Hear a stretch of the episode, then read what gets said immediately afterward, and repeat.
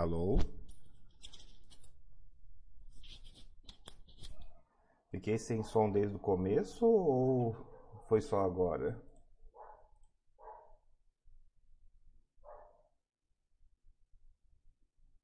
Ah, sim, beleza. Estamos sincronizados que eu vi que vocês responderam rápido.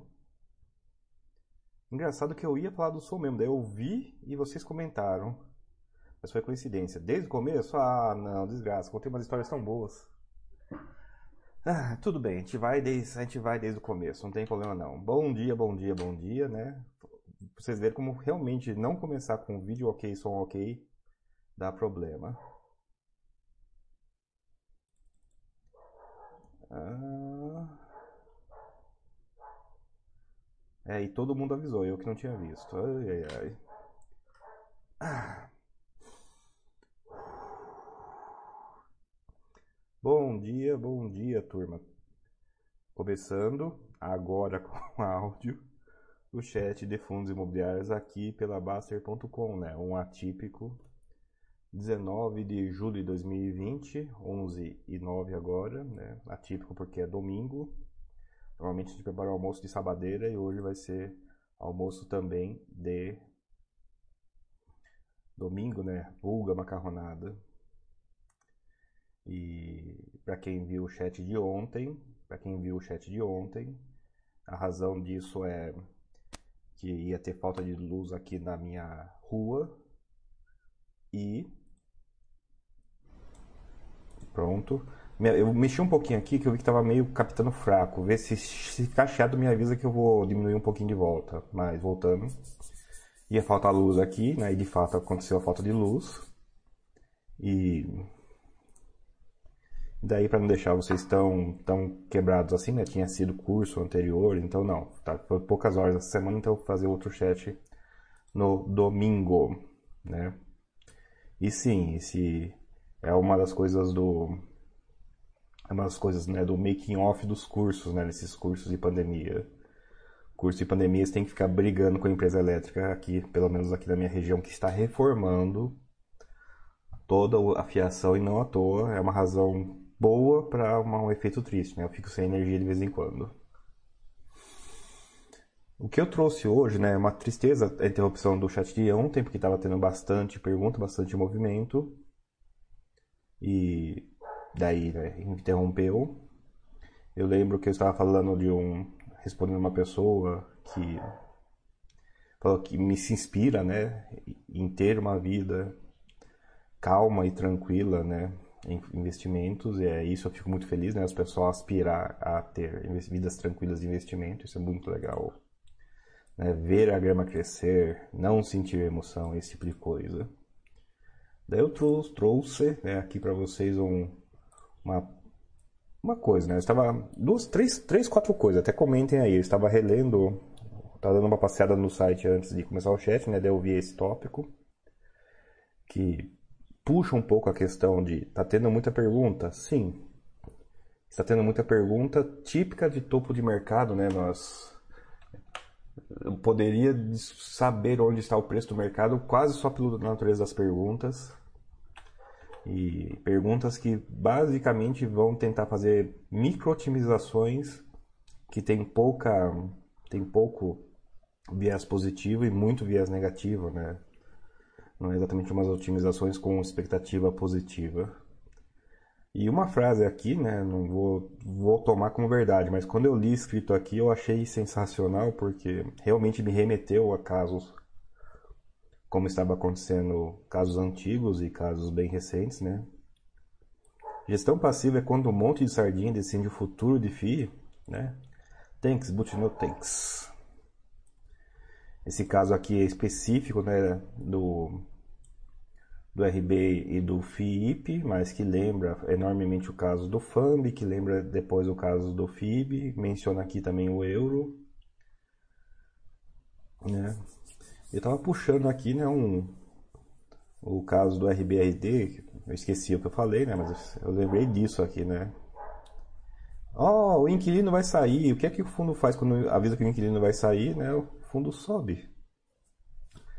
A gente está acostumado a ver algumas coisas, né? Como o inquilino vai sair, cai, né? Despenca. Mas esse aqui é um caso que tinha garantia, né? Tinha, tinha um cashzinho a receber na saída e foi recebeu rápido. Eu nunca tinha visto, uma, não tinha experiência da carta fiança ser tão rápida assim.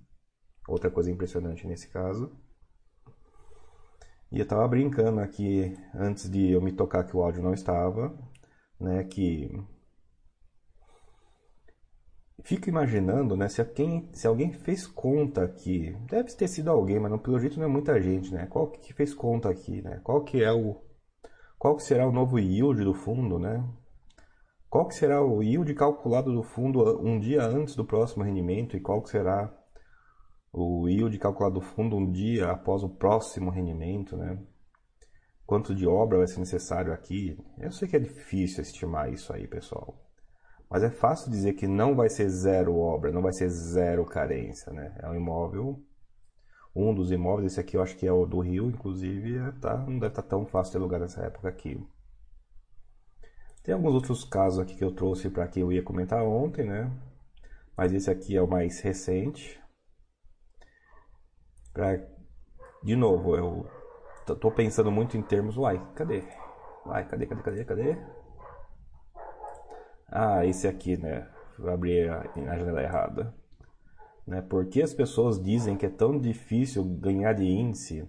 Ele só subiu de valor uma vez e meia e tem empresas boas, né? E tem e a, que... e a resposta que eu mais entendi, mais mais interessante aqui é essa, né? It's back the question, né? A própria é um argumento circular, né? Você usa o argumento de empresas que foram normalmente altas para dizer que seria fácil escolhê-las, né? são coisas diferentes. Acho que no Brasil hoje seria o caso da Magalu, né? Caso da Magalu. Na, eu acho que, na verdade, a frase que o pessoal usa é como descobrir a próxima Magalu, né? Vira até notícia de jornal chamada de clickbait e o pessoal clica, né? Funciona bom do clickbait é isso, né? Ele é praticamente uma ciência hoje. Você sabe, tem gente que avaliação, tem gente que avalia qual, o que, eu escrevo aqui para o pessoal clicar.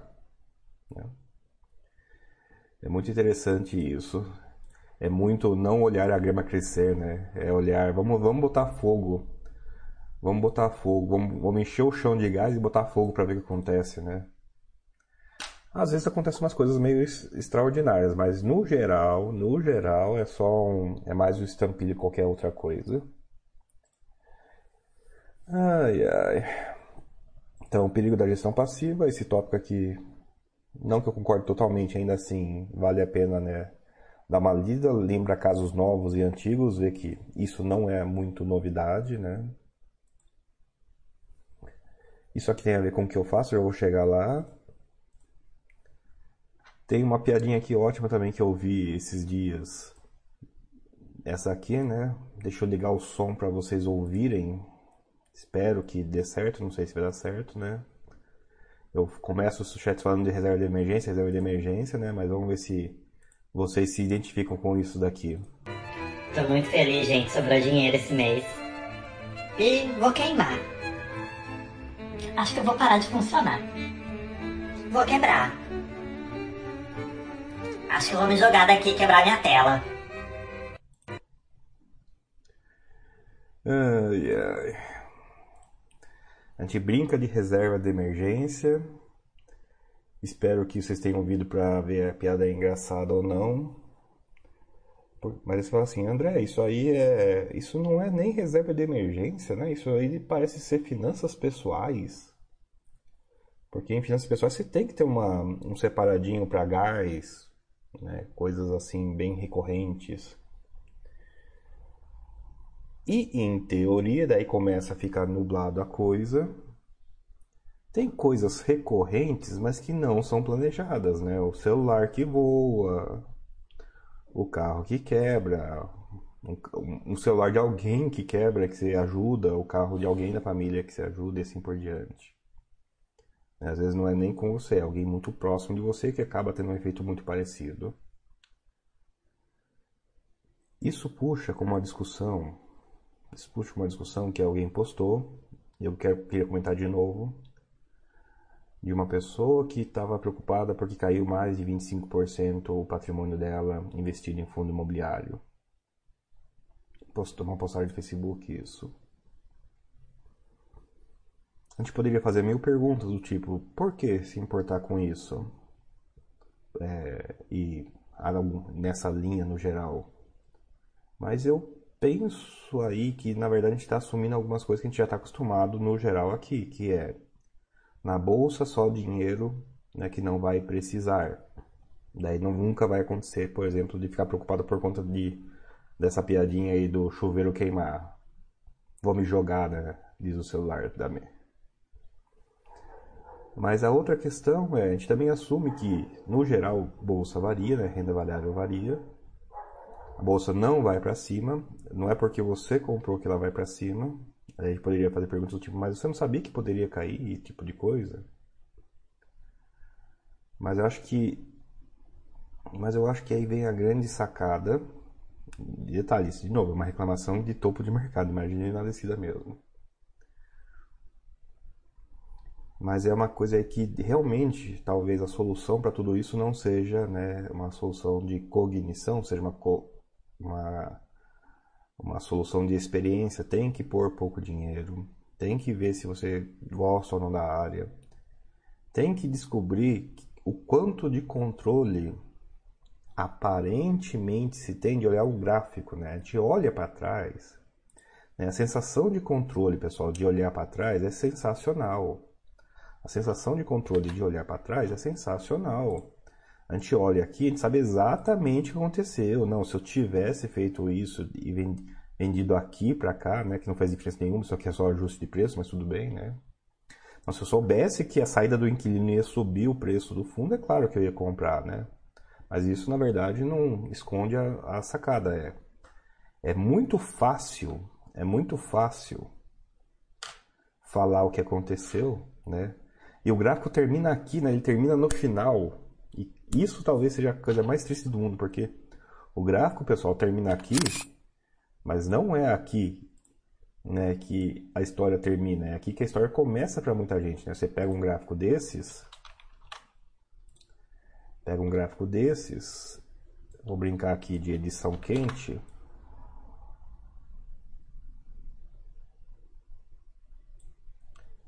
Pam, pam, pam, pam, pam. Pode ser você. Né? Será que, será que isso, o quanto de educação financeira ia melhorar no Brasil se todos os gráficos, por exemplo, fossem assim?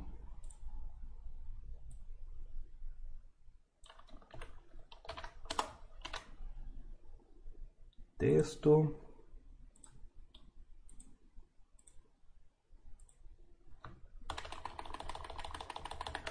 Né? Uma coisinha que eu vivo pensando, né? Mas às vezes eu penso realmente a sério, né? Como seria o mundo se todos os gráficos, todos os gráficos de finanças, né, fossem assim, ele terminasse literalmente no meio, em vez de terminar no final. É claro que em termos de expor informação, de ocupar espaço inutilmente, é uma ideia horrível, né? Mas você já vai pensar nisso? Todo o gráfico que vocês olham tem essa característica.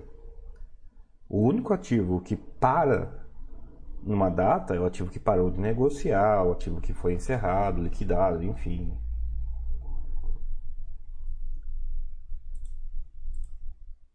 E é isso. Era essa história que eu quis trazer para vocês. A piadinha da reserva de emergência. Eu vou chegar aqui ainda. Mas não, vamos aproveitar e fazer isso aqui já. Juntando todos esses assuntos, uma questão que talvez seja bastante interessante é o pessoal me pergunta porque às vezes eu sei, né? Eu demonstro às vezes saber por que eu sei. Daí isso mistura um pouquinho com por que eu sei, eu saberei o futuro. Não, eu não saberei o futuro. Mas eu li novamente essa, esse texto aqui e achei fascinante né, que ele responde uma coisa que eu já sentia, né, que é mais difícil de acreditar. Agora, eu achei alguém que respondeu por escrito, então é mais fácil de eu apelar para a autoridade da, do externo nessa questão de que é o seguinte, a memorização é basicamente um efeito colateral, não o seu objetivo. Né? Os especialistas gastam horas ou dias analisando um único jogo ou uma única empresa para tentar entender as ideias básicas. A memorização nasce disso, né? A memorização surge disso. Não estou dizendo que vocês têm que virar o pessoal obcecado que olha todos os fundos imobiliários e não tem vida própria. Eu. Estou dizendo que não acompanhar nada vai deixar você realmente numa questão, vai deixar você realmente à mercê de qualquer pessoa que faça um acompanhamento mínimo. E você não deve ser a pessoa que fica à mercê de outras pessoas que fazem um acompanhamento mínimo. Faz uma enorme diferença, pessoal, um pouquinho de esforço, né? E é isso. Esses aqui são os casos que eu tinha para trazer ontem, que não acabou não saindo, né? Porque fica pro final e no final não teve, né? Para brincar com o nosso gráfico, né? O meu, meu chat de ontem, né? Era era para vir até aqui, né? Mas acabou antes. Meu chat de ontem era para vir até aqui, acabou antes. Ah, ótimo. Eu acho que vocês não estão vendo. Cadê? Desktop Tamagotchi. Voltando. E é assim que eu acho que todo gráfico deveria ser. Se isso aqui modificaria a educação financeira no Brasil. É, pessoal, como vocês podem ver, eu não acordei direito ainda. Domingo realmente para mim é muito mais tarde. E é isso. Se tiverem dúvidas, vamos tentar resolver as dúvidas, principalmente dúvidas de emissão. Tá? Hum, que mais teve essa semana interessante? Teve o caso do RBAV com o Santander, né, com o varejo com o Santander, mas isso acho que já está bastante explicado. Teve bastante vídeos ao longo, bastante vídeo, bastante discussões ao longo dos dias, né. que mais interessante teve? Comentei do montante adicional e falo sério, pessoal, o montante adicional está passando desapercebido para muita gente. Inclusive os sites de acompanhamento não estão, site, planilha, não estão sequer mostrando essa fase da emissão, é uma coisa importante. Porque faz diferença para quem tenta fazer arbitragem, né? quem vende a mais para comprar mais a emissão. Né? É, uma, é, uma, é uma operação de emissão, é quase uma operação de rateio, não me atrai isso de maneira nenhuma. E, e, e que mais que foi interessante essa semana? Varejo montante adicional, não confundir montante adicional com lote adicional, são conceitos diferentes. O lote adicional é da emissão, o montante adicional é uma fase da emissão, mas é uma fase que você age, não é o que o fundo age, né? O lote adicional quem decide é o é o coordenador líder da emissão. O montante adicional quem decide é você, é o investidor. Hum, hum, hum, hum, hum. É, eu acho que foi grosso, grosso, grosso, grosso. É isso mesmo, esses casos mais anômalos. E. E. E. e... E coisa que já deu polêmica, né? Dá até para tentar dar uma explicação, mas acho que já muito já foi falado.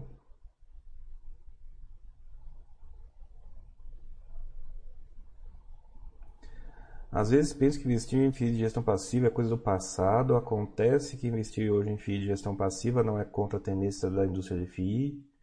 Estou falando dos mono, falando dos pontos muito problemáticos. A tendência de FIIs é ser absorvida pelos ganhos de gestão ativa. Ale, não é contra ou a favor. Eu estava pensando nisso, como, como pôr isso em termos mais objetivos para não evitar esse ah, é a favor, é contra. Vamos ver se funciona essa. Vou fazer essa Vou fazer de vocês de cobaia para avaliar o seguinte. Fundo de, fundo de imóveis específicos tem que lidar com uma questão imobiliária. E fundo de gestão ativa, você tem que lidar com uma questão financeira. Como assim? O fundo de imóvel específico não tem defesa, né? O, ele tem é o imóvel específico. É você que decide entrar, é você que decide sair, né? Já que o fundo de imóvel específico não troca de imóvel, não acrescenta e não retira imóvel. Então, por isso, você tem que olhar para a compra de um fundo de imóvel específico como você olharia para uma casa. Você olha o endereço, você olha a atratividade, você olha se é região, como a região se comporta em crise. Você faz, né, o que você deveria fazer para comprar uma casa. Fundos de gestão ativa, não. Você pode tratar mais como uma questão financeira. Supondo que tem a pessoa que vai comprar e vender, às vezes não vende, né? mas enfim. Você pode olhar a performance financeira da operação e não os imóveis. Essa talvez seja a grande distinção. Qual estilo que funciona para você?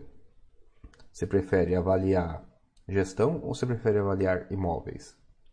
Talvez fique um pouco mais óbvio aí que avaliar imóveis num fundo que troca de imóveis não faz sentido, assim como avaliar gestão num fundo que não troca de imóvel até faz sentido, porque, de novo, faz um pouco de diferença, mas não resolve nenhum problema de nenhum imóvel. Tem até uma sketch que eu quero fazer sobre isso, mas eu vou deixar para um dia que seja um público mais um público mais comum para brincar, né? Eu tava, tava pensando assim, e se as pessoas comprassem carro como compram o fundo imobiliário? Né? Você já para para pensar nisso? Eu frequentemente o pessoal me pergunta, no meio do curso, André, mas você não explicou como comprar fundo, como você escolhe fundo imobiliário? Eu demorei para entender que eu escolho, ou as pessoas que fazem essa pergunta devem escolher fundo imobiliário igual elas compram laranja no mercado. Por exemplo, olhando para a laranja, dando uma pegadinha nela para supor como ela é por dentro, né? Eu acho que ninguém chega no mercado com encosta lá no cara, no verdureiro lá que tá pesando as coisas, e fala assim: "Ah, me dá o PVP aí da, me dá o caloria por grama aí que eu vou escolher uh, os meus, meus vegetais por reais por caloria por grama, né? Daí fica mais uma métrica muito mais inteligente, né? Não, pessoal, a gente escolhe por diversos e variados fatores e alguns deles são coisas até intuitivas. Dá para fazer análise financeira? Dá. Dá para olhar o imóvel? Dá. E dá para você pegar dado histórico da região? Dá. Não dá para fazer tudo, nem sempre. Então você faz o que você puder, o que o seu tempo lhe permitir. Mas voltando a essa questão que é interessante, ficou talvez mais fácil assim de mudar de avaliar a questão de imóvel específico de gestão ativa? Fundo de imóvel específico você trata com uma operação imobiliária, bastante líquida, mas ainda assim uma operação imobiliária. Fundos de gestão ativa você trata como uma operação mais financeira, até porque você não consegue avaliar os imóveis, até porque os imóveis podem mudar. Sobre a questão de que FII os FIIs pequenos tendem a ser absorvidos, ela não é, pessoal, te falar isso, mas já está acontecendo. Né? Tower Bridge é o caso mais recente, mas não é a primeira vez que acontece uma coisa dessa. É mais comum no Brasil o imóvel ser tomado, né, um takeover.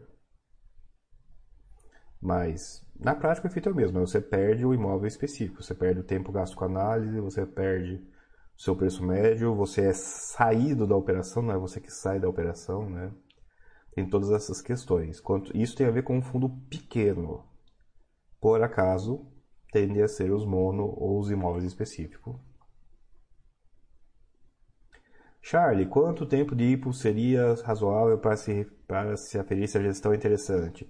Charlie, a maioria das RMG e RAT hoje tem menos de dois anos. Antigamente era até mais longo, mas o pessoal não, não tá querendo colocar muito dinheiro na RMG.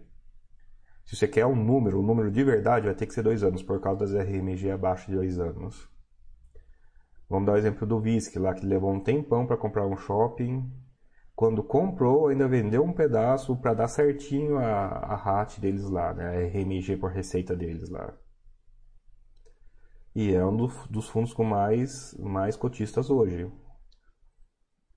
No final, adiantou fazer a espera? O ideal, Charlie, não é você esperar, ter esperar dois anos para saber se a gestão é interessante ou não. Com dois anos você vai ter informação para avaliar a gestão. É uma pergunta um pouquinho diferente. Mas nada impede que você acompanhe desde antes. Você não precisa, ah, esse cara tem menos de dois anos, não vou olhar para ele. É uma otimização de tempo.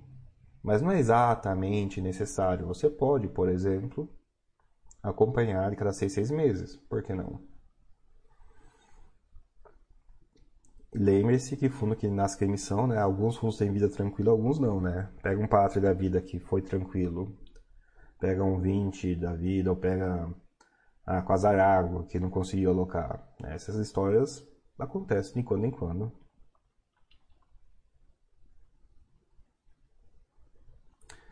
Uh, F. Jacob, recentemente comecei a olhar física de galpão industrial. Existe algum tipo de cuidado particular para essa para ter análise deles? Galpão industrial geralmente tem duas, dois, tem dois desfechos de histórias ruins, né? O contrato muito longo que está para vencer e o imóvel está com fundo há pouco tempo. É um sintoma de fundo de saída, ou pelo menos de um contrato de saída. Né? Esse é uma descontinuidade, porque um contrato muito longo pode estar com os valores dos aluguéis distantes do valor do normal da região. Essa é um cuidado para se tomar. A outra é que, no geral, o que dá tranquilidade em fundo de logística, indústria, é se ele está dentro ou não de condomínios logísticos. Quanto mais solto for os imóveis do fundo, mais arriscados eles são de acontecer coisas como do, do antigo TRX, do atual CTX, CXTL. Né? Imóveis soltos têm vacâncias mais prolongadas e mais né, dramáticas também, né? Imóveis dentro de condomínio logístico costumam ter vacâncias muito mais curtas e muito menos dramáticas. Outra dimensão, que eu não sei se é tão fácil de analisar assim, mas se você olhar muitos fundos você vai perceber isso, tem fundos que têm imóveis colados em cidades ou dentro de cidade. Preferível a fundos que só têm imóveis espalhados nos cantões. É mais arriscado, não tem jeito.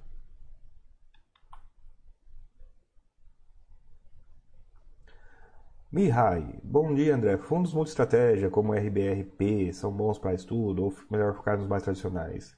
RB, Mihai, eles são melhores para quem? Responde aí que eu respondo para você. Tem gente que quer terceirizar a gestão e, ter, e para ter uma vida tranquila e tem gente que quer terceirizar a gestão e para ter para ver o gestor tá tacando fogo, brigando. Tem esses vários estilos aí. Então é melhor para qual público? Qual público que você é? Se você é o é, multi-estratégia, pessoal, tem a multi-estratégia mais contemplativa e tem a multi-estratégia de vou comprar o imóvel e vou dar pé na bunda nos inquilinos. Vou comprar o imóvel nem que eu deixe metade do mercado bravo comigo. Nós estamos falando de qual? É bom para quem? Não é bom. E eu vou sim puxar a orelha de quem perguntar é bom de maneira global. Tem, vou sempre. Não é assim, pessoal. Não é assim. É bom para quem? Essa, é a pergunta que mil vezes foi feita. Nossa! E o home office, André, na questão de laje? Tá, você está falando de qual imóvel? Qual endereço, né, para ser mais específico. Uai, mas eu quero saber no geral. Não, no geral não se aplica. Vai ter, no geral, vai ter imóveis que vão não vão sofrer com home office, tem imóveis que vão sofrer com home office, endereços que vão sofrer, endereços que não vão sofrer. Se você não consegue ver essa distinção, você vai fazer negócios provavelmente medianos a ruins, porque se não vê essa distinção, não há como você fazer negócios direcionados a essa questão. Onde é sensível, pessoal? Onde não é? Não estou dizendo que cada fundo imobiliário ou cada ativo na bolsa tem um público. Mas como esses ativos têm negócio, então sim, as pessoas estão no seu público corretamente operando ou estão fora do seu público correto operando. A distinção importante aqui não é se está operando ou não, é se está o investimento alinhado com a expectativa.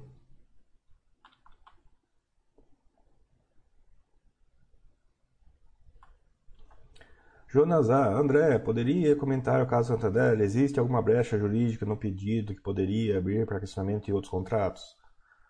Jonas A. Mais uma vez, isso não é tudo ou nada. Não é porque o Tá, vou resumir assim. Você pode entrar na justiça por uma causa injusta. Não há impedimento contra isso. E isso vale para todos os contratos. Então, se está preocupado que o caso Santander possa respingar em outros contratos, eu vou responder para você bem, bem rápido e muito simples e bem fulminante. Podia antes e pode depois. Não faz diferença nenhuma em termos de risco. Caso Santander, pessoal vai fazer um contrato atípico não pode alterar. Calma, pessoal, calma. Você lê o contrato atípico para opinar isso? Do, dois contratos atípicos são tão iguais quanto dois, duas emissões. Não acontece, pessoal. Cada contrato atípico é um mundo em si mesmo. Atípico é posso ter regras esquisitas. Posso ter regras esquisitas. Inclusive, teve uma coisa boa né, nesse, nessa história toda, que agora os contratos que antes você não conseguia ler, né, quem acessar o processo judicial consegue puxar os anexos tem que ser advogado para isso, mas sempre tem, geralmente o pessoal tem amigo advogado. Coisas que eu consegui ler. Eu li o contrato do Santander, né? É muito engraçado ver que algumas brigas de longuíssima data, né, que o pessoal falava que ou não tinha regra ou a regra tinha, mas o pessoal considera inválido, tá lá, né? Tá preto no branco. Não pode alugar para outro inquilino, né? Não era uma coisa que estava escrito só no regulamento, né? o regulamento, a Assembleia muda. O contrato, a Assembleia não consegue mudar isoladamente. Né? Do mesmo jeito que o Santander entrou com essa história agora, a desgosto dos donos do fundo, né? Tá lá no contrato. A desgosto do a Assembleia não consegue sozinha, né, mudar a regra do contrato, porque é o contrato.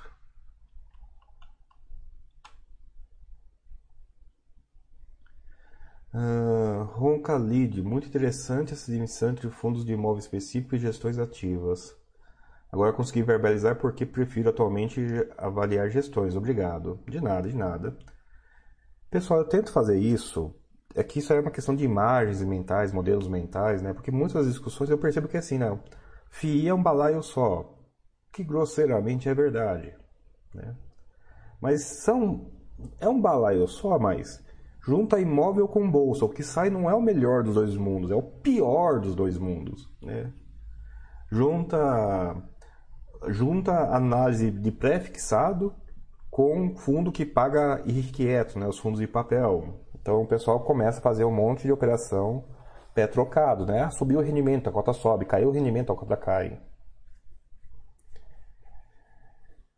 Ah, deixa eu ver se eu consigo explicar isso para vocês tem grupo de discussão no produtor de conteúdo. A gente não tripudia tanto assim de investidor iniciante, mas a gente discute muito o caso de investidor iniciante com tristeza. Eu dou aulas, inclusive para analista, pessoal.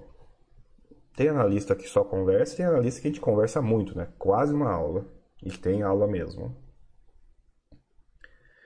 E rapidamente, né, o cara que olha muita, quem, quem olha análise, ele se opõe às pessoas que estão em fórum, às pessoas que estão em comentários de vídeo e assim por diante. Por quê?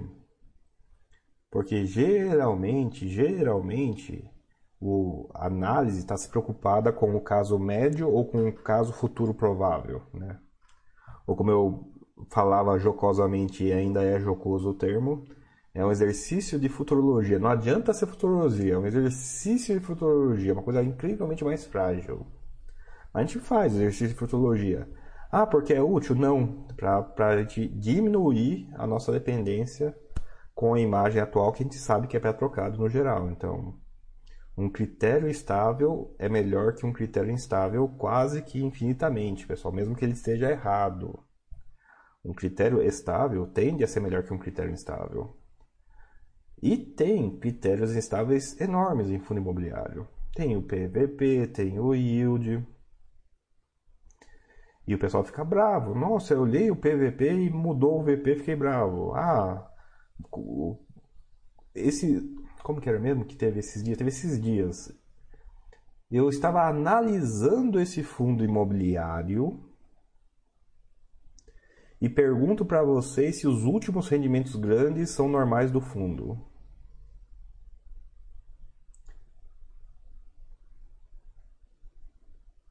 ele, essa pessoa está usando analisando no sentido leigo, né? Porque se ela está analisando o fundo imobiliário, por conseguinte, a próxima pergunta não poderia ser: querida internet, esse rendimento alto é recorrente? Né? Tem um problema de comunicação aí, então a gente precisa realmente, precisa realmente pôr a discussão em termos do que faz relevância.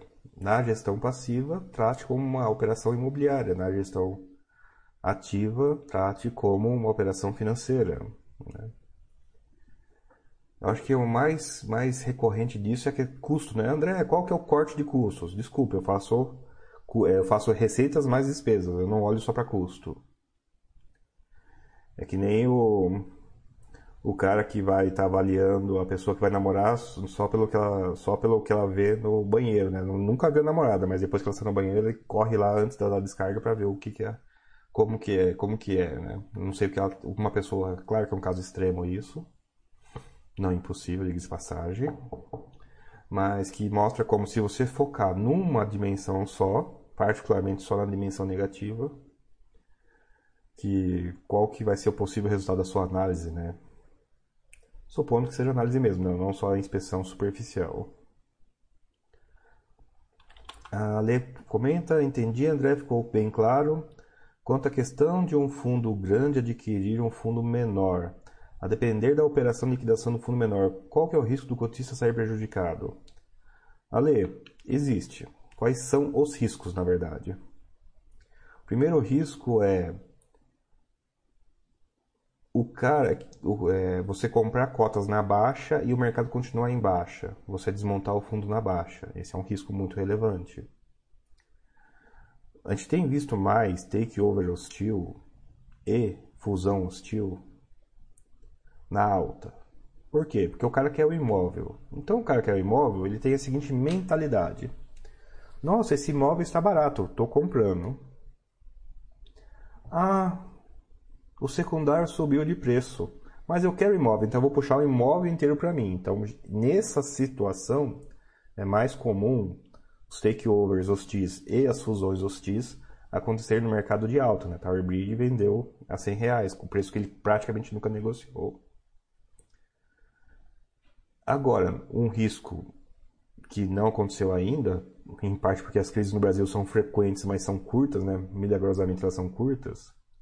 É, nossa, estou comprando cota desse fundo barato. Vou mandar fechar o fundo, mando sozinho. Ah, tá barato? Tá barato mesmo, não quero nem saber. O preço do mercado secundário é válido, é um preço de avaliação válida. Eu posso fechar o fundo pelo preço do mercado pela, do mesmo jeito que eu posso emitir no posso emitir um fundo pelo preço do mercado, não importa onde esteja o VP. Não importa onde esteja o VP, se aplica tanto à emissão como se aplica a fechar fundo. Não que eu ache o VP realista, mas bora lá. Então o risco é takeover hostil. O takeover hostil você não decide preço. Esse é o maior risco de, de fundo que é vendido ou fundo que é assimilado. Ah, vamos pegar um exemplo. Não, vamos pegar o um exemplo do RBVA. Imagina, pessoal, que o, ó, imagina, imagina que o Santander Agências está separado do Agências Caixas que estava separado com o BBPO. Vocês viram, vocês viram quanto que BBPO e BBFI e até o FAM, mas BBPO e BBFI caíram naquela semana que teve a notícia do do Banco do Brasil, né, que vai diminuir seus escritórios, vai diminuir suas agências. Imagina que a agência Caixa e o SAAG estivessem separados e sai essa notícia dos 28 processos do Santander. Vocês acham, vocês acham que o fundo ia cair 10% e voltar no mesmo dia? O Santander separado, né? Como aconteceu com os dois juntos? Ou vocês acham que aconteceu outra coisa né, com o Santander separado, o SAAG separado do Agências Caixa? É nessa métrica que, gente, que eu digo e redigo. Ó. Foi melhor estar junto os fundos. Foi pior para quem era do Agências Caixas? Foi. Foi melhor para o mercado separado ou foi junto? É claro que vem a questão. Para quem vai tradear, é melhor estar separado. Para quem vai tradar, para todo mundo que está em outros, outros esquemas, provavelmente não. De novo, de qual ponto de vista que está usando para dizer análise? Qual, quem que você está defendendo? E se você disser que está defendendo o mercado todo, eu vou dizer para você não, porque tem gente que se opõe às regras de mercado. Simplesmente. Ai, ai. Bom, Ale, a resposta é mais ou menos essa. Quanto, me, quanto mais fácil do fundo ser tomado, mais fácil dele ser tomado a qualquer preço. Né? E daí vem uns negócios do tipo, ah, a Xted negociou muito tempo abaixo de 10. Nem sei quanto está hoje. Quanto é, quanto é que está hoje a Xted?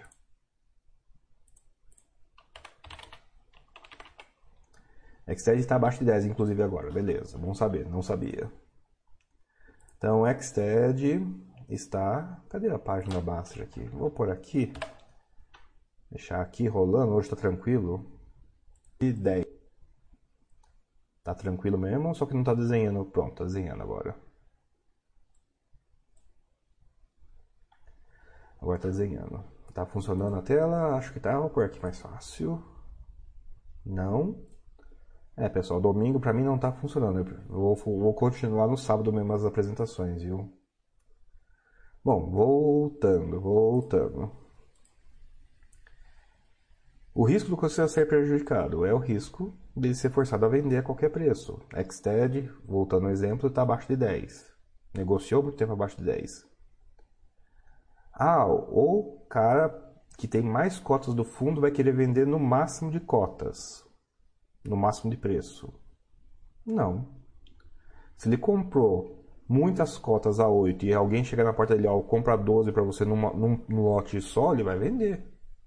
Se ele não achar que vai. Que, se ele achar outro, nego, outro negócio achar a atenção dele, ele vende essa cota aí rapidinho. Vende para alguém que vai desmontar o fundo e vai decidir sozinho o preço. Claro, pode ter competição, claro, pode ter rolo de justiça. Geralmente são, são a a controvérsia, né, a, a metodologia do negócio ser otimizado, mas nada garante que será, né? VBI deu briga sobre o preço, Tower Bridge Pro, é, caiu despesa no caso. Tower Bridge Office deu briga, subiu o preço. O risco é não subir o preço, ou não subir tanto assim o preço, no caso de um desmonte. Perceba, deu briga no Tower Bridge para subir o preço, ok no primeiro dia que foi avisado lá a oferta do Tower Bridge Office, você sabia para onde que o preço ia ser subido? Esse é o risco. Ai, ai. Extremars, quão fundo você acredita que deveria ser análise de FII? Extremars, quanto tempo você tem? É isso. E eu sei que a maioria das pessoas tem pouco tempo. Paciência, faça uma análise superficial. Eu não considero análise olhar PVP, isso é screener. É você pegar uma característica externa calculada, não ajustada, pôr no Excel e ordenar. Isso não é análise, pessoal, isso é screener, é filtro, né, para usar a terminologia brasileira. Isso não é análise. Eu, no entanto, tenho tempo. Eu acho divertido fazer esse tipo de coisa eu vou gastar o máximo de tempo que eu puder. Direto ao ponto. Streamers, direto ao ponto. O tempo máximo. Por quê? Ah, mas tem uma hora que vai ficar. Tem uma hora que vai ficar. que o custo-benefício diminui. Então, quem faz análise vai perceber o custo-benefício e vai cortar. É uma pergunta de autoconhecimento essa. É uma pergunta do tipo: Quanto, de, quanto, análise tem que fazer? Quanto você puder. É claro que aí começam umas questões muito interessantes do tipo: ah, se eu analisar, gastar todo o meu tempo num fundo só, não é produtivo. Então, muda a pergunta: quantos fundos você quer analisar no tempo disponível que você tem? Daí você vai dividir por esse tempo. Embora aí eu vou dar uma dica para vocês, né, a diquinha quentinha, né, fornir, fumegando, saindo do forno que é o seguinte: análise tem muito a ver com memória, né? acompanhamento, o que o pessoal chama de cobertura, né? Se você faz análise em cima da foto, você vai fazer uma, vai, vai pelo menos ler relatório, que já é um grande adianto, é uma grande vantagem em relação a todo mundo que não lê, mas vai provavelmente gerar um resultado pré-trocado. Para gerar um diferencial aí, para gerar um, um, um diferencial consistente, talvez seja essa a definição melhor, você não pode olhar só para o corte agora. Você tem que ter dados para trás para poder saber como as despesas do fundo se comportam, como se esse fundo se comportou ou não em crise, né? se ele tem histórico para isso. E daí brincar de chutar o futuro. Né? Passado, futuro. A gente vive no presente, a gente age no presente. Tudo que nós, tudo que nós fazemos é no presente. Nosso nós temos que decidir nosso, que fazer com base num passado que não se repete e num futuro que é inefável. É um problema bastante sem solução esse, pessoal. Eu prefiro realmente tratar isso não como análise do que vai acontecer, mas dado que pode acontecer isso, eu topo esses cenários? Lembrando, pessoal, a gente não acerta. Só tem um jeito de errar em análise, fazê-la. É o jeito garantido de errar a análise é fazer. É um outro critério bastante interessante sobre quanto tempo dedicar para uma coisa que você sabe que vai dar errado, né? Então, por isso mesmo que eu gosto da dimensão que eu uso, que é divertido. Eu não lido isso, pessoal, como ganhar dinheiro. É óbvio que o objetivo é ganhar dinheiro. Mas é divertido também. Você monta o quebra-cabeça. Você pega aquele fundo e você fala assim, nossa, esse fundo é uma porcaria. Dez anos depois, você acompanha ele todo ano, dez anos, todo, ou pela décimo primeiro ano, você, assim, você vai falar isso pela décima primeira vez, uma década. Que merda, esse fundo continua uma porcaria. É o tipo de resultado que você tem fazendo análise, fazendo acompanhamento. É um pouco triste pelo esforço desperdiçado, mas chega a ser divertido. Às vezes, pessoal, o resultado da análise não te diz que aquele fundo é bom. Ele te diz que todos os outros são uma porcaria. Geralmente não é o que você espera ler num relatório de análise. Não é um termo, não é um jeito de o pessoal explicar por que faz análise, mas às vezes é essa. Mas eu acredito realmente que é por aí. análise, pessoal, é comparativo. Comparativo. A árvore na floresta e floresta nas árvores. quanto tempo dedicar a isso, o máximo que você puder, dentro do quesito de utilidade e diversificação. Pessoal, mostrei para vocês ontem, né? eu estou relendo o, o Security Analysis, né? relendo é meio é meio, for, é meio forçado, eu estou lendo ele, né? que da primeira vez eu fui direto nos capítulos e não, não peguei a escrita dele. Eu peguei uma versão também da outra vez muito recente e o pessoal fala, não, ele reescreveu o livro, então eu voltei na, na edição que o pessoal elogia bastante, que é essa. Eu não vou lembrar agora se é a terceira ou a quinta. Bom, tá no vídeo de ontem, é fácil. Aliás, tá fácil aqui. Eu não tô com o livro, eu tô com a capa de. a capa.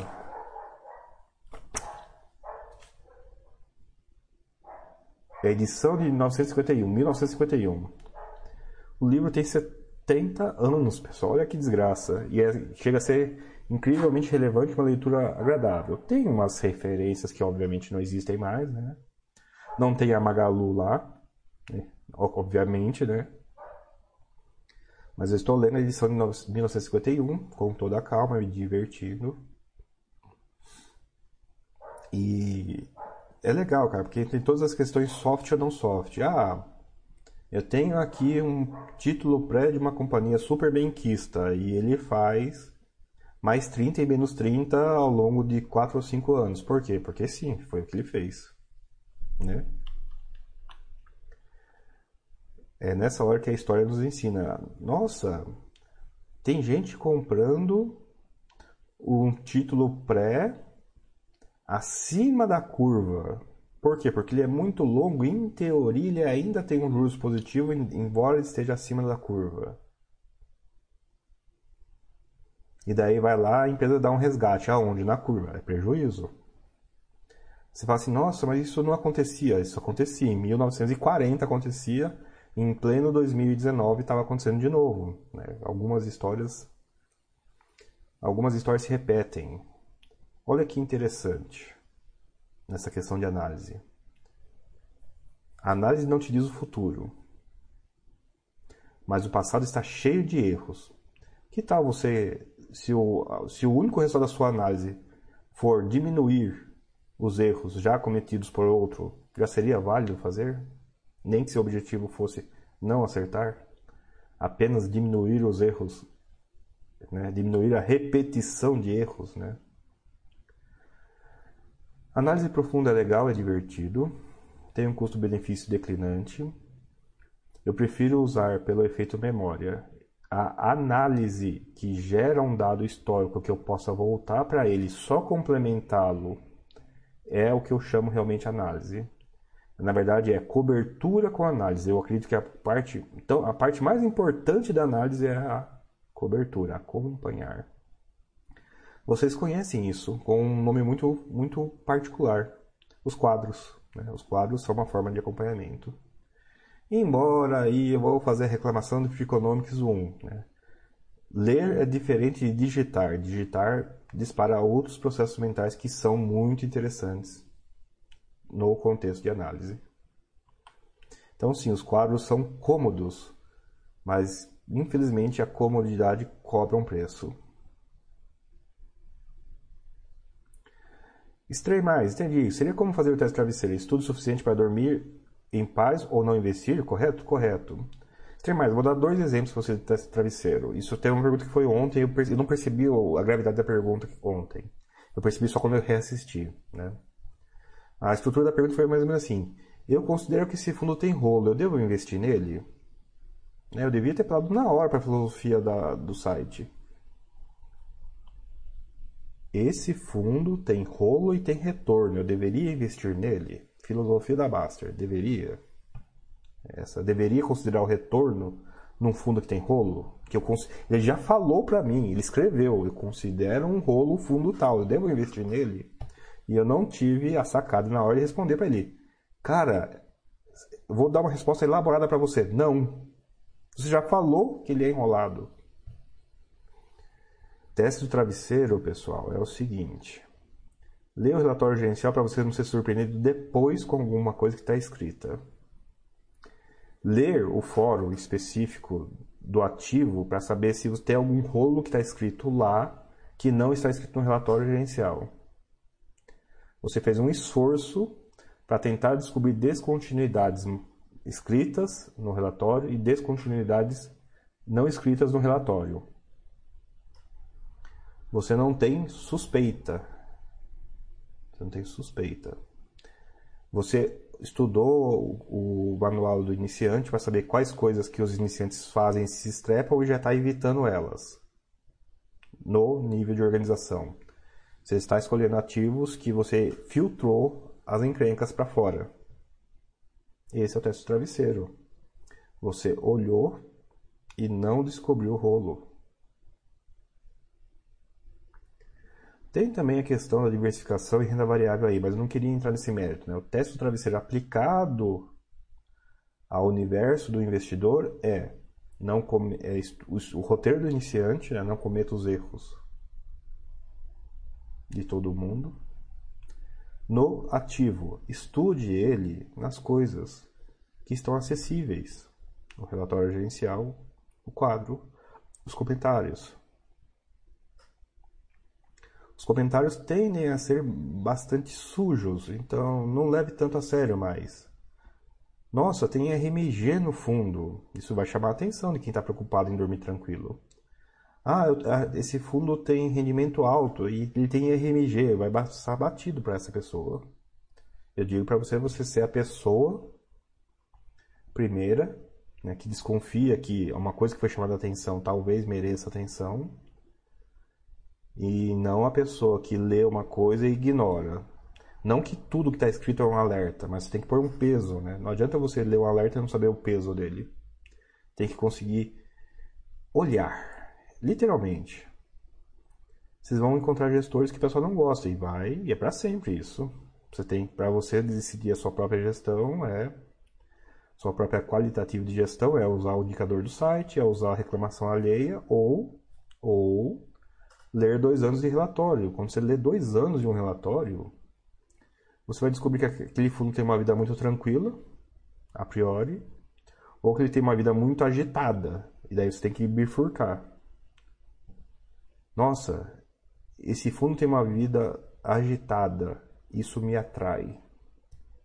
Nossa, esse fundo tem uma vida agitada, isso me afasta. E com base nisso, decidir se esse cara está, se esse ativo está melhor na sua vida e no seu sono, dentro da sua carteira ou fora da sua carteira.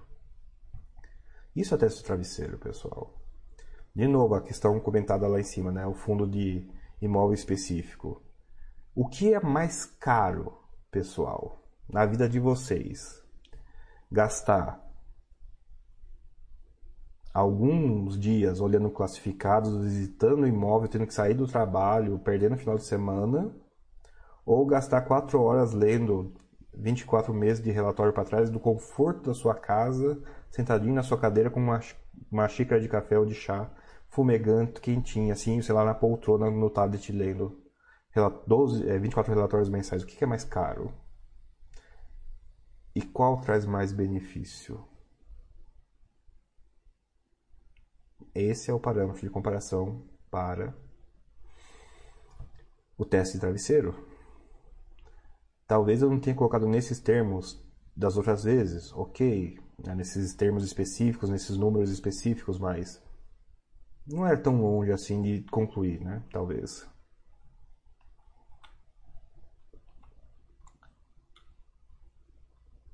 Você mais agradece, nossa, é, você faz pensar criticamente, isso, é, isso me deixa feliz. O objetivo é esse. Pode discordar, pessoal, pode discordar. Não, claro que discordar eu não vou concordar com você, mas até vou brigar às vezes, mas aí brigou e daí? Foda-se, né? Como esse vídeo não está específico para criança, eu posso xingar um pouquinho. Importa, pessoal, o seu resultado, não os outros. Agora, vou dizer para vocês, é bom evitar o erro dos outros, né? Você pode ter as opções de cometer os próprios, os próprios erros. É verdade. Eu prefiro não. Né? Mas é isso. É, eu, a ideia é essa, pessoal. É uma maçaroca só, vamos ver o que diferenciar dela para ver se sai alguma coisa legal disso aí. E eu vou insistir com vocês, pessoal. Ler os relatórios coloca vocês na frente de todo mundo. Vocês estão um pé atrás do inside. Quem que não quer ser o cara que está sabendo das coisas? Ah, minha vida é corrida. Ok, tem investimentos que dê para monitorar pouco. E são as blue chip, empresa grande, fundo grande, fundo com gestão ativa. Esses fundos Tenha, ah, eu vou ter dois fundos de gestão ativa. Daí eu paro, não. Eu tô, eu tô quase, pessoal, quase comprando. Você já viu aqueles, aquelas fotos do Game of Thrones onde o pessoal põe uma fitinha colorida em cada página em que um personagem morre? Eu tô quase fazendo isso com essa minha edição aqui do do Security Analysis para cada vez que a palavra diversificação ocorre. Eu me toquei que das primeiras 50 páginas ele deve ter falado isso pelo menos 30 vezes. Então, eu não sei o resto do livro, mas se eu fosse colocar uma fitinha em cada pá página colorida, uma fitinha colorida em cada página onde ele fala a palavra diversificação, eu já teria acabado com um maço já. Um daqueles pequenininho. Eu teria que comprar mais um, porque eu não cheguei nem no capítulo 4 do livro ainda. E tá diversificação, diversificação, diversificação, diversificação, diversificação. 1951. A gente tem que reaprender isso sempre, sempre, sempre. É engraçado. Big Boss, top. Obrigado, Big Boss. Só que eu não sei do que você se refere. Pessoal, hoje tá devagar as perguntas, então eu vou encaminhar as perguntas. Eu acho que já passei tudo que eu queria mostrar, né? Não estava muito inspirado de manhã, mas agora o energético já bateu, mas tá tranquilo, então dá para encerrar mais cedo hoje até porque teve a de ontem, né? WACL. André, qual o racional de buscar mais yield na época de juros baixos e bolsa em alta? Isso também serve para ações? Hum, não tem muito racional, tem racionalização. É, WACL, quando você compara yield contra yield, acontecem umas coisas engraçadas e tristes. A coisa engraçada, e a única provavelmente engraçada, é que você vai ver resultados afastados entre si. Você vai ver poupança pagando. Quanto que é 70% de 2,25? Só um segundo. Você vai ver poupança pagando 2,25 vezes 0,70. Vai ver 1,5% ao ano, né? Brasil-Suíça, literalmente. Você vai ver DI pagando, DI pagando 2,25 vezes 1 menos 0,225 pagando 1,74. 1,74 para 1,51 não parece grandes coisas, mas é 1,74 dividido por 1,51, nós estamos falando aqui de 15% a mais, já considerando tributação na pior tributação possível. Nossa, é, se eu sair de um poupança para um DI, um DIzão, é, eu consigo DI isento, DI sem custo, eu consigo 15% a mais. Daí você vai lá e tira 1% de taxa de limitação. De, de, você sai de 1,74 para 0,74, que daí você divide, né? Por 1,51 e você descobre que na verdade a poupança estava rendendo 3 ou 4 vezes mais do que um fundo DI. Nossa, 3 ou 4 vezes mais a poupança. Daí você pega um IPO de fundo imobiliário que promete 6. 6 dividido por 1,51 é 4 vezes, né? Vocês devem ter visto isso. Ah, eu quero 300 do DI. Tem IPO prometendo 400 do DI. Ó, oh, pessoal, põe dinheiro aqui comigo que te dou 400 do DI. Opa, aqui era renda fixa. Renda fixa no sentido leigo, né? Só sobe. Aqui é só sobe. E aqui, né, vareia para baixo, meu patrimônio pode cair 25%.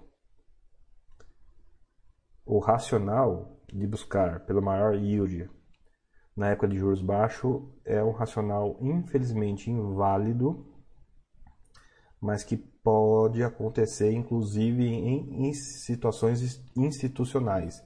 Eu dei o exemplo agora da pessoa física sardinha. Vou dar o exemplo agora para o setor institucional. Nossa, eu sou um fundo de pensão e minha meta atuarial é IPCA mais 5. Abro minha carteira de investimentos. Ela é toda NTNB. Porque NTNB paga, né? A lei paga 6 e no geral no secundário ela pagava mais 6. Nossa, os juros caíram, os juros caíram, né, de 6 por, mais de 6% para agora 2,25. Você olha, você como investidor do seu plano de pensão, vai olhar e vai assim: nossa, esse plano de pensão é bom, né? A carteira dele, com os juros caindo, rendeu, triplicou o patrimônio do fundo em quatro anos. Esse fundo de pensão é bom. Vou pôr dinheiro nele. Daí agora se põe nos, nos sapatos, né? não nos chinelos, ele veste sapatos de preferência, do administrador desse fundo de pensão. Eita porra, tem um monte de dinheirão aqui que entrou. E eu não tenho mais NTNB pagando 6%.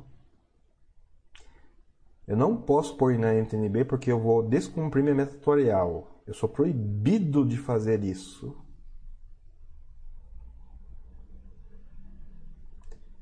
Eu vou tacar esse dinheiro em renda variável, de preferência uma que é perto da minha meta atuarial, o mais perto que eu conseguir achar da minha meta atuarial, já que correr risco eu vou ter que correr risco, pelo menos assim eu justifico que eu correr risco, pelo menos tentando cumprir a meta atuarial. Em ações, como que esse gestor de uma previdência privada é diferente de o sardinha perdido na bolsa? Em ações, em timing, como que ele é diferente? Triste, né? É difícil a vida desse pessoal. Ou pelo menos é mais difícil agora, né? Antes era mais fácil. É, eu sei que eu dei uma volta grande para explicar é, WACL, mas eu queria dar essa percepção para você. Existe, a raci... existe o raciocínio, mas eu não acho que existe o racional. Racional significa que é um pensamento a priori, que é uma coisa é, realmente que avalia prós e contras. Não. Não acho que é isso. Eu acho que existem racionalizações para tudo, óbvio, mas o racional para isso é muito triste. O problema do reinvestimento ocorre muito quando os juros caem, não só quando os juros sobem. Quando os juros sobem, o seu problema de reinvestimento é solução, né? Ah, recebi um dinheiro, vou aplicar, tá fácil. O retorno meu aumenta. A gente espera que todo mundo seja superavitário, né? Porque vive melhor. Mas sendo superavitário, gera o problema de que quando os juros baixam, você vai investir na situação que está, né? O que temos para hoje. E o que temos para hoje é 2,25, que está há pouco tempo ainda, tem uma pandemia para artificializar as coisas, mas supondo que não seja outro voo de galinha, que realmente seja Brasil-Suíça dessa vez, vai distorcer todo mundo. Entre aplicar o dinheiro a 2,25 e deixar parado na conta. Um conhecido me perguntou hoje é onde que eu devo investir. Ele tem pouco dinheiro e tem uma conta no Nubank. Daí eu falei para ele, a conta do Nubank, eu, Nubank Inter, não vou lembrar agora, mas acho que é Nubank. A conta do Nubank é conta de pagamento ou é conta bancária? Ah, não sei. Daí, eu, daí, eu, daí caiu a ficha, né? Não, é, o dinheiro que fica parado na sua conta, ele é remunerado? Ah, é remunerado. Então, o melhor investimento possível para você é deixar o dinheiro parado na conta.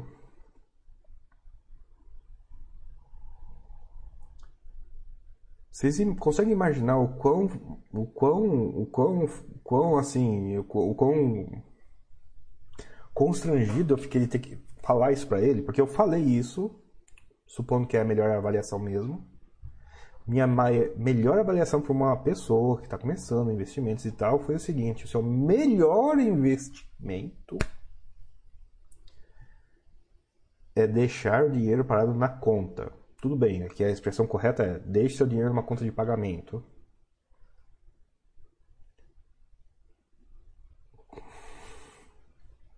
a que ponto chegamos, né? Como tem aquela piada em finanças, né? A que ponto chegamos, né? É, geralmente é uma foto do cobrador ou do motorista de ônibus. A que ponto chegamos, né? Ai, ai, Streamars. Diversificação é palavra mágica. Estou com 17 FI com 33 processos de estudo. É isso aí, pessoal. E até uma coisa interessante. Gostei da, da colocação de Streamars pelo seguinte, né? O pessoal às vezes confunde análise. Não, eu vou analisar para investir. É tudo ou nada. É claro que depois é tudo ou nada.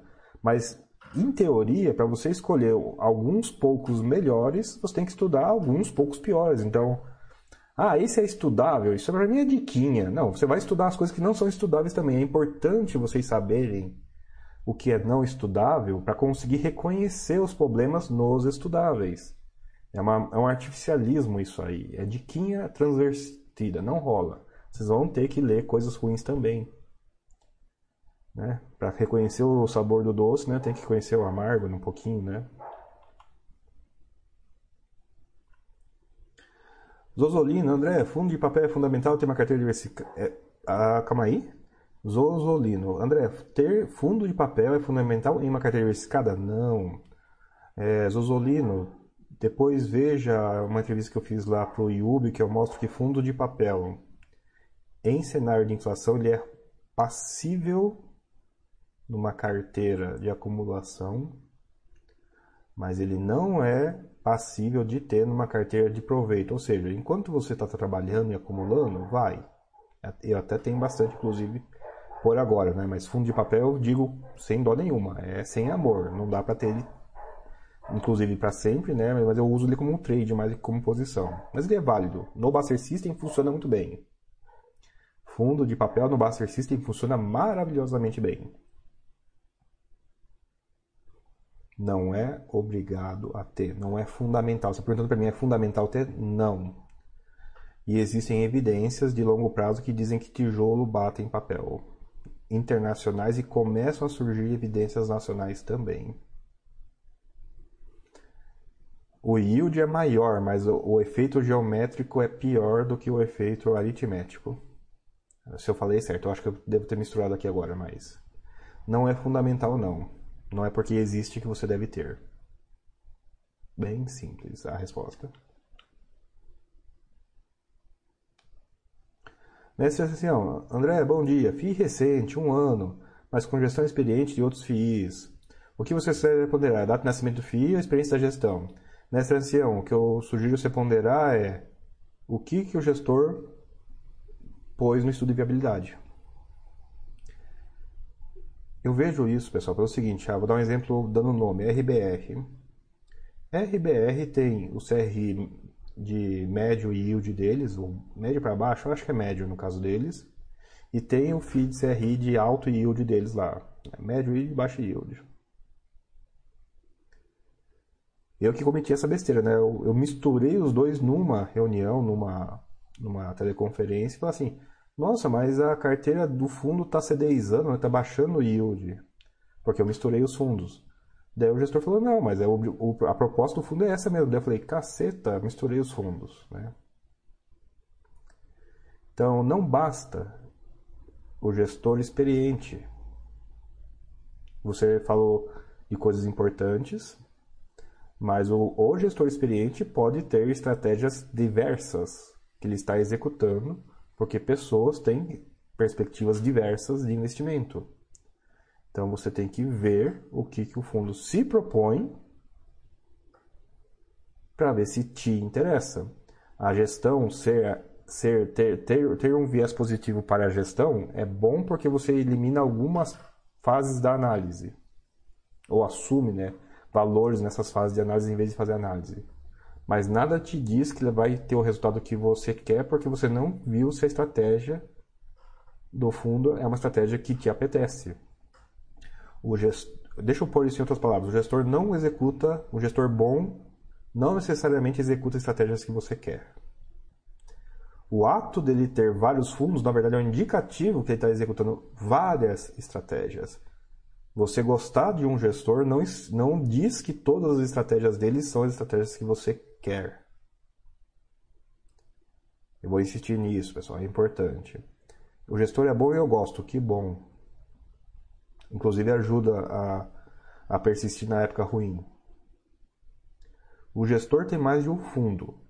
Zero garantias que todos os fundos dele fazem o que você quer.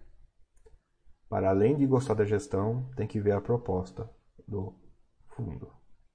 Ficou claro isso, mestre? Ficou claro isso para todo mundo? É importante isso. E é uma pergunta que eu tenho vendo que está tá se repetindo ultimamente.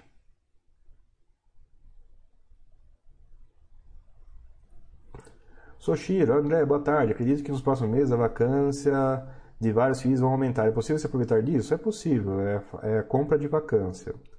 A compra de vacância você tem que, tem que comprar a vacância que vai voltar rápido. Você tem que ter informação da região para saber se a vacância da região.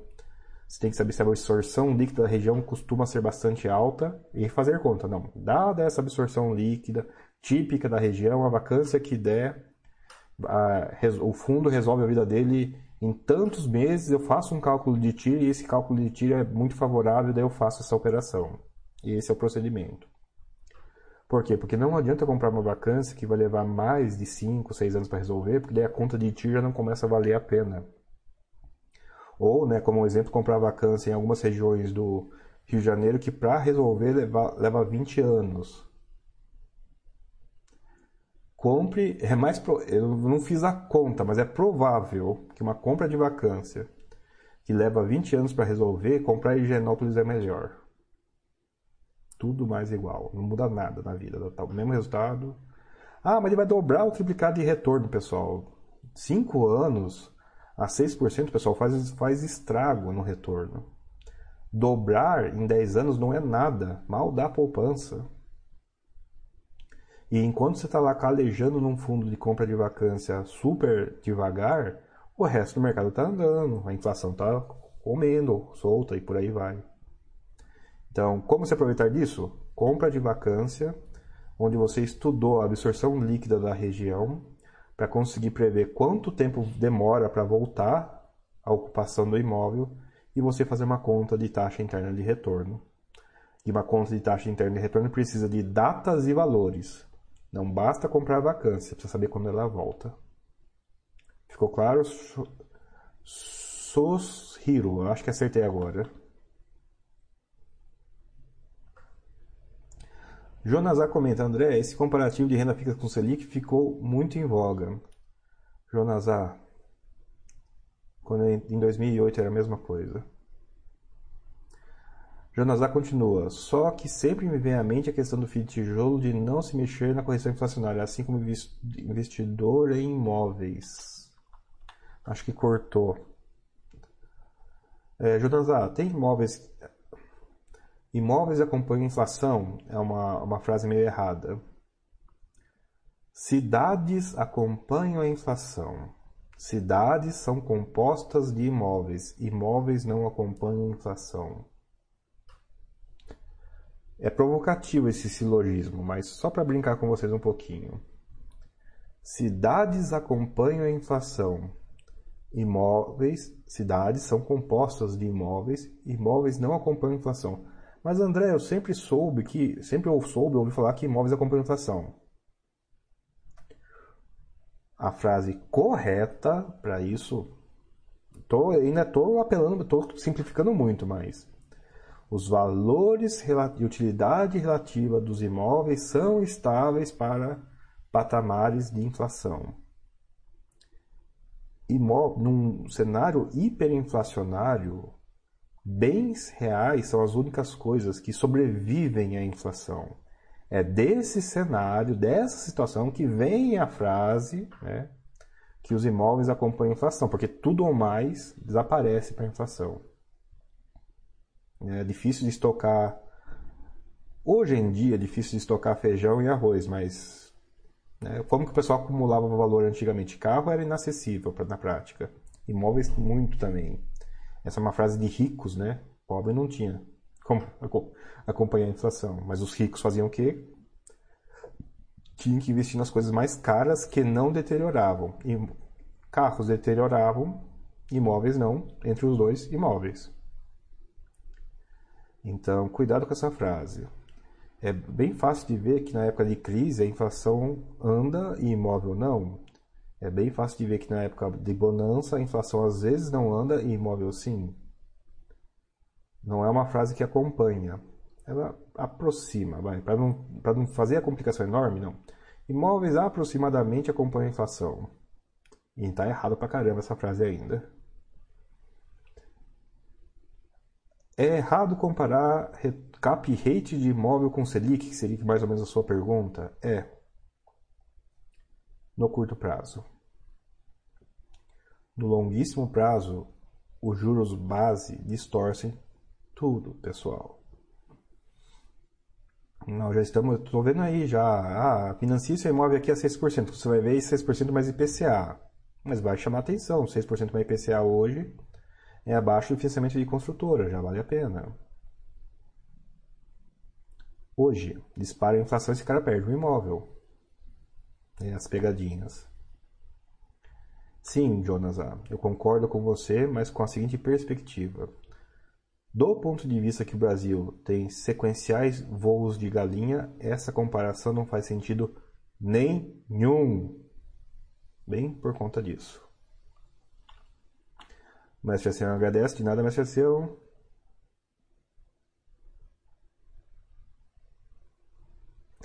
Estranho Mars, vale a, vale a pena estudo? Nossa, que, que estranho. É, Estranho Mars, FIPE, você é investidor. Vale a pena estudo? Quais pontos devo me atentar? Estranho Mars. Sim, sou investidor. Gosto muito, tenho.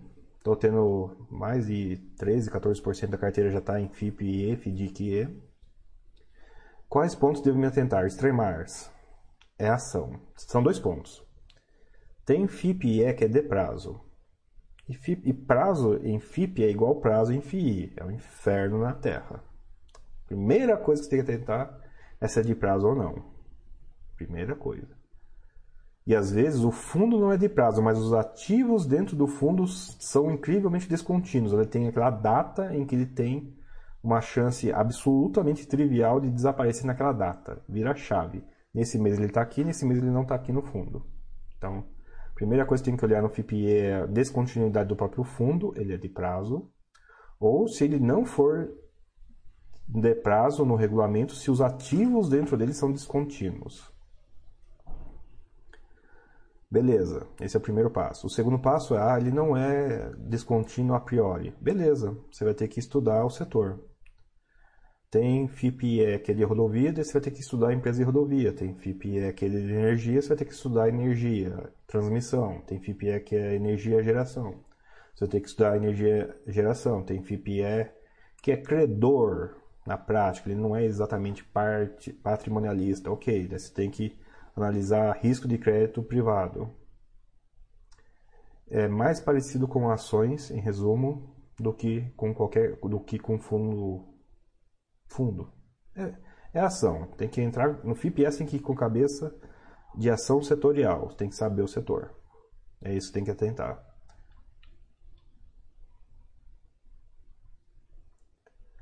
Ah, sou Ciro. Ficou claro. É possível se já ocorreu uma vacância em determinado FII, quanto tempo levou ocupar novamente o imóvel, principalmente para armas multimóveis? Se é possível determinar. Então, Soshiro, é possível determinar com a informação de absorção líquida da região. Você vai me perguntar qual o número para fundo grande? Não tem. É o número por imóvel. Ah, e qual a média? Não tem. É um número por imóvel. Ah, vou mudar a pergunta para tentar obter o mesmo número. Não tem. É por imóvel. Já vou até me adiantar para evitar a próxima pergunta. Não adianta o pessoal tentar contornar alguma resposta que eu já tenha dado com ênfase, porque às vezes a resposta com ênfase é por isso mesmo, é porque não tem como contornar. Ou você tem o dado, ou você tem um microdado para sair a análise, ou você não tem nada, porque o processo inverso da média ir para o microdado não funciona. É um, o caminho da média, pessoal, só funciona numa direção e não funciona na outra. É uma coisa pouco intuitiva, mas que nesse caso de fazer análise, de fazer entrar em posições sem ter o microdado é inútil. O seu médio negócio tem resultado abaixo da média o micronegócio que tem a chance de ter um resultado na média ou acima. Vou dar um exemplo para vocês. Né? Um dos meus maiores prejuízos da minha vida foi edifício galeria. Ah, eu comprei porque na média as vacâncias devolvem em 5 anos, que era a média mesmo da começando em puxei de 2009, eu acho até até a crise lá, falei, não, em 5 anos volta. E fiquei sentado em cima do, do edifício Galeria cinco anos. Finalmente consegui acessar o microdado. Ah, que legal. Quando, quando que a região do... Não, esquece jornal, pessoal. Esquece jornal. Jornal fala de média e média não importa. Ah, consegui o microdado do Rio de Janeiro por uma fonte que deu de graça lá. Falei, ah, ah que legal. Deixa eu calcular a TIR. dessa minha posição que eu estou carregando em edifício galeria. Engraçado, né? Quando eu conto caso particular, o pessoal presta atenção, né? Quando eu dou a regra, nem tanto. Já, já tô sentindo aí, viu? Telepatia via TCP/IP. Ah. É, é positivo. É, a poupança é melhor. Né? Imagina a minha cara de felicidade quando eu, quando eu calculei esse resultado. Ah, é.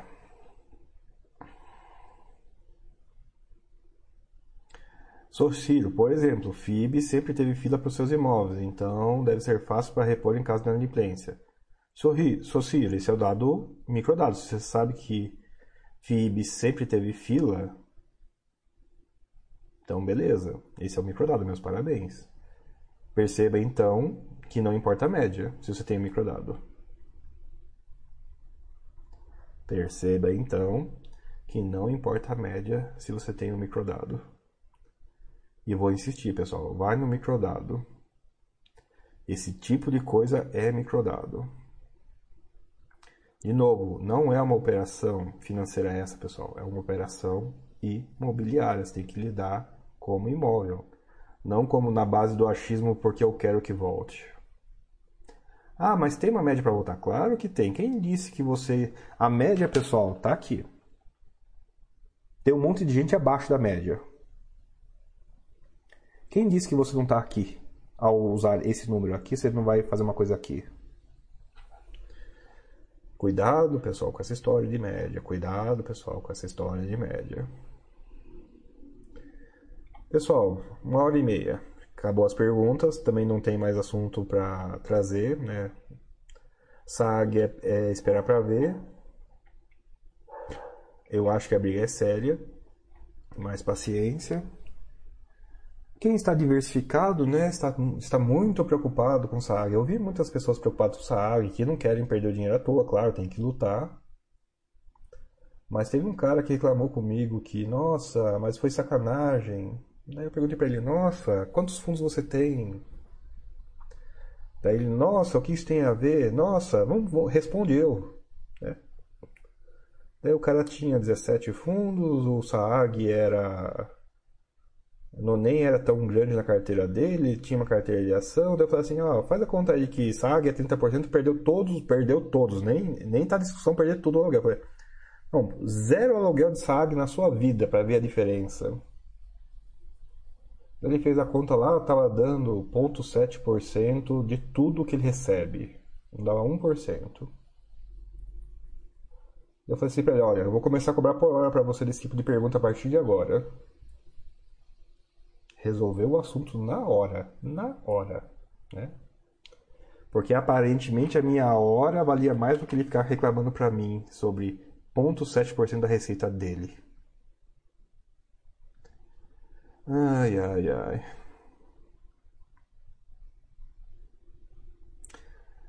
JPFF, a sua pergunta significa que você não me ouviu.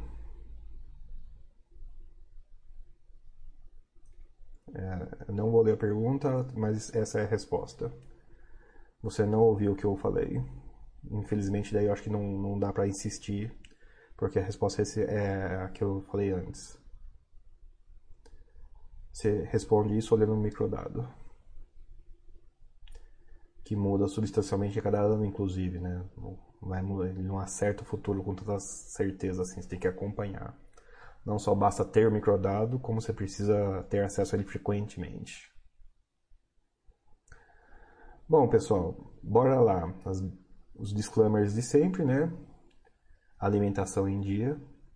Né? Tem muita pandemia ainda para passar tem tem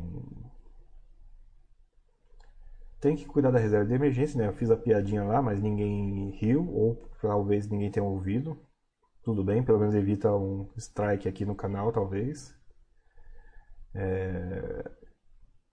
A piada, para quem não viu, é né? Nossa, sobrou dinheiro no final do mês. Daí ah, chuveiro, vou queimar. Eletrodoméstico, vou parar. Né? Celular, vou cair daqui, quebrar a tela. A piada do pessoal é quando, quando pobre sobra dinheiro no final do mês, né? Sim, pessoal, a gente tem que viver abaixo dos meios porque uma certa quantidade de custos de vida são não planejados, né? É para entrar na reserva de emergência. E aí você descobre pela reserva de emergência se você está poupando o suficiente para o seu padrão de vida ou não. Né? Se você nunca termina a sua reserva de emergência, talvez seu padrão de vida não esteja compatível com uma vida de investidor. Não estou dizendo que ela é boa ou ruim. Nada disso. Mas se você não, mas é um, é um critério para a vida de investidor. Com qual frequência você tem que repor a sua, a sua reserva de emergência. E e, e é isso, né?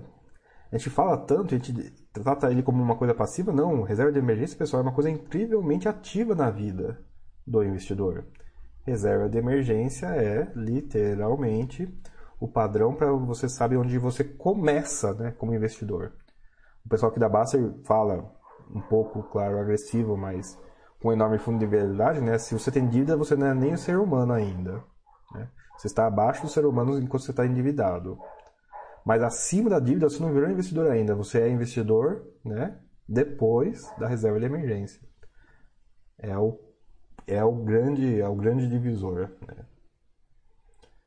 Não confundir com o grande, grande, o big divisor, né? O grande, o grande dividendo dos índices. Mas isso é uma outra história. Ah, cheguei depois, vou assistir novamente. Assista novamente. Falar muito disso. Ok, eu falo disso no curso também, pessoal, mas eu falo aqui, é o microdado. É o dado, é o chamo dado na bota, é, barro na bota, né? Você tem que conhecer a região ou tem que comprar dado de consultoria, porque o dado de consultoria que chega no jornal é horrível, basicamente. Holder hold, verdade, kkk. Mas é, pessoal, mas é. Né?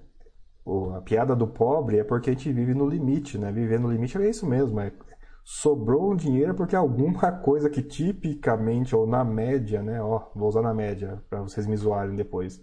Uma coisa que tipicamente na média ocorre não aconteceu ainda. Então, daquele mês, né? É, é a falácia do apostador, né? A falácia do apostador existe nas despesas do pobre. Triste, mas existe realmente. A falácia do apostador se aplica às despesas do pobre. Para pensar, né? Para pensar. Então, por isso mesmo, né, depois de um longo dia falando de investimentos, no final de semana, né, dois dias, eu vou dizer para vocês. Não desmereçam a sua reserva de emergência. Não em termos de retorno, por favor, em termos de volume. Dali, né, um monte de coisa a gente pode começar a fazer. Mas a gente começa por aí. Bom, ó, um dia que eu venci as perguntas, coisa rara. E dado isso, pessoal, Roder Road comenta, é problema de carro segue essa lógica. Sim, pessoal. É fascinante. É fascinante, é uma ciência. Eu sou uma dona de concessionária. Eu sei, eu sei quantos amortecedores eu tenho que ter na minha loja para ter o estoque ótimo de amortecedor. Para e inverte isso. Tem quantos carros andando na cidade agora, caindo, caindo ou não em buraco, envelhecendo, amortecedor? Não. O cara tem um processo científico para saber quantos amortecedores ele tem que ter na loja. E é o estoque ideal. E vai ter o lucro máximo, lucro máximo, com exatamente três amortecedores desse modelo no, na loja. Né? Ah, mas ele está usando um processo diferente do, do caso particular. A soma dos casos particulares é, é o processo global. Encerrando, pessoal, o chat de fundos imobiliários aqui pela Baster.com. Né? Eu comecei sem áudio hoje, comecei super desfocado hoje, mas acho que consegui dar um tom melhor do meio para o final. Conseguimos até discutir umas questões semi-avançadas e avançadas aqui. É, eu devo fazer mais um chat no meio de semana para ajudar a, lá no venda do curso. E é isso. Vamos investir, pessoal. Tem conseguimos, conseguimos, pessoal. Olha só. E eu digo conseguimos porque espero né, que não tenha nenhuma uma penada me ouvindo aqui, esteja todo mundo vivo me ouvindo aqui, né? Conseguimos passar grossamente pela pandemia. Uhul! Vamos comemorar. Ok, pessoal? Grande abraço, grande saúde e até até. Vamos, vamos, vamos, vamos ver o que o resto do ano nos espera aí.